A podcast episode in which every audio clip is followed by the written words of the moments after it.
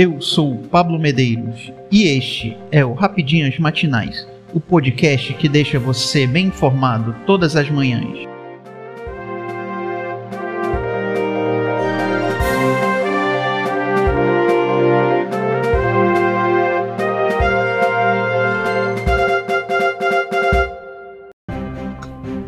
Hoje, sexta-feira, 12 de agosto de 2022, vamos às principais notícias.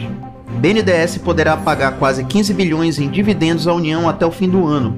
O Banco Nacional de Desenvolvimento Econômico e Social deve pagar cerca de 15 bilhões em dividendo à União após o governo federal pedir a antecipação do pagamento. De acordo com o presidente do banco, Gustavo Montesano, a ação não se definiria como pedalada fiscal e nem como antecipação de recurso, mas uma estratégia já adotada em 2019 e 2021. Mercado vê solicitação do governo federal pela antecipação do pagamento de dividendos como uma manobra para conseguir pagar os diversos auxílios aprovados até o final de 2022, como o voucher caminhoneiro, Vale Gás, Auxílio Brasil elevado para 600 reais. O governo federal já havia pedido também antecipação de dividendos da Caixa Econômica Federal, do Banco do Brasil e da Petrobras. Em reunião com a presença da imprensa, Montesano declarou: O que a gente faz aqui é totalmente aderente ao Estatuto do Banco. Fizemos isso em 2021, fizemos isso em 2019. E a gente está fechando o balanço, como a gente faz todo ano, estamos declarando lucros e dividendos já incorporados pelo banco. A gente está bem confortável com toda a governança e legalidade da proposta. Agora, para que o pagamento seja feito, a proposta deverá ser avaliada pelos comitês de risco e de auditoria do BNDES. Trump diz duvidar que Biden não soubesse de operação de busca em sua casa. O ex-presidente dos Estados Unidos, Donald Trump, afirmou nesta quinta-feira 11 duvidar que o atual mandatário Joe Biden não soubesse que haveria uma operação de busca e apreensão na sua casa, na Flórida, na última segunda, 8, como afirma a Casa Branca. Alguém realmente acredita que Joe Biden e a Casa Branca não sabiam nada sobre essa grande vergonha para o nosso país? A maior da história deixa a catástrofe no Afeganistão? Eu não acredito, escreveu o ex-governante em sua rede social. A busca na casa de Trump teve como objetivo encontrar documentos confidenciais sobre armas nucleares que o ex-presidente tirou da Casa Branca, segundo publicou o jornal The Washington Post nesta quinta.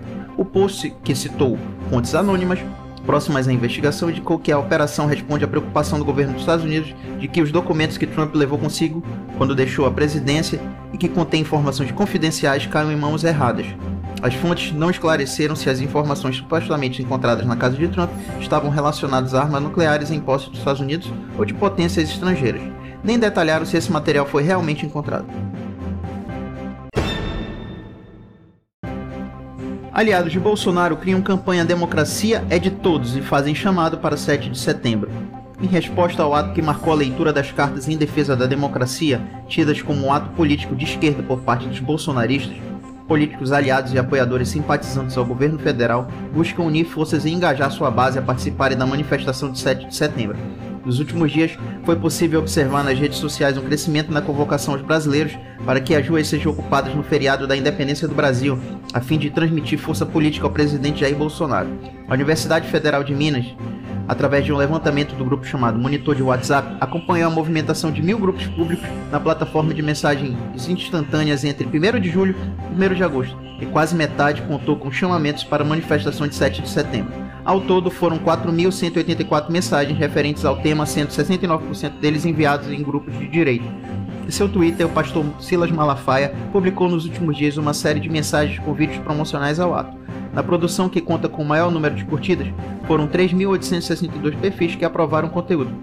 O narrador reproduz o slogan da campanha da reeleição de Bolsonaro: Deus, Pátria, Família e Liberdade. Diz que o Brasil irá marchar no 7 de setembro para cobrar eleições limpas e transparentes.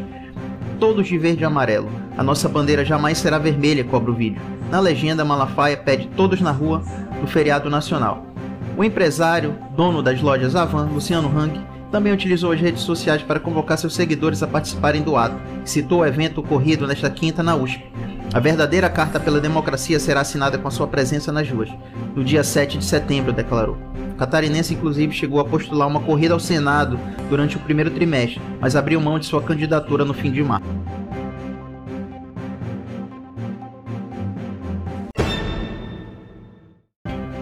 Deputado Davi Miranda é internado em estado grave no Rio de Janeiro. O deputado federal Davi Miranda está internado desde o último sábado 6 em estado grave na UTI da Clínica São Vicente no Rio de Janeiro, com uma infecção generalizada no sistema gastrointestinal. jornalista Glenn Greenwald, marido do parlamentar, informou que somente na quarta-feira 10 as coisas pararam de piorar. Davi continua na UTI em estado grave, mas as últimas horas mostraram os primeiros sinais de melhoria no quadro dele, o que nos deixa mais otimistas, escreveu Greenwald no Twitter nesta quarta 10. Nossa família agradece muito todas as mensagens de carinho e apoio. Estamos juntos. No mesmo dia, o jornalista postou também um vídeo falando sobre o estado de saúde do companheiro. Hoje foi o primeiro dia que as coisas pararam de piorar. Na realidade, os exames estão mostrando um pouco de melhora, que nos está dando um pouco de esperança e otimismo que ele, com a força dele, vai conseguir resistir aos problemas que estão acontecendo. Pelo quarto ano seguido, final da Libertadores terá time brasileiro. As semifinais da Copa Libertadores 2022 estão definidas após jogos emocionantes nas quartas de final. O Vélez Sarsfield enfrenta o Flamengo e o Atlético Paranaense joga contra o Palmeiras. Por conta do chaveamento, é certo afirmar que pelo quarto ano consecutivo, um time brasileiro estará na final do maior torneio do continente. Em 2019, o Flamengo esteve na disputa com River Plate e foi campeão. Em 2020, Palmeiras e Santos decidiram o título, com o Verdão vencedor, e no ano passado, Flamengo e Palmeiras se encontraram com vitória ao viver. Apesar de relevante, esse não é um feito inédito para o país. Entre os anos de 2005 e 2013, todas as finais tiveram representante brasileiro, e ao todo foram seis títulos. A final também pode ser uma reedição de 2021 se Flamengo e Palmeiras avançarem. O confronto se tornaria o primeiro repetido em sequência na história da Libertadores. Eu sou Pablo Medeiros e este foi o Rapidinhas Matinais, o podcast que deixa você informado. Até mais.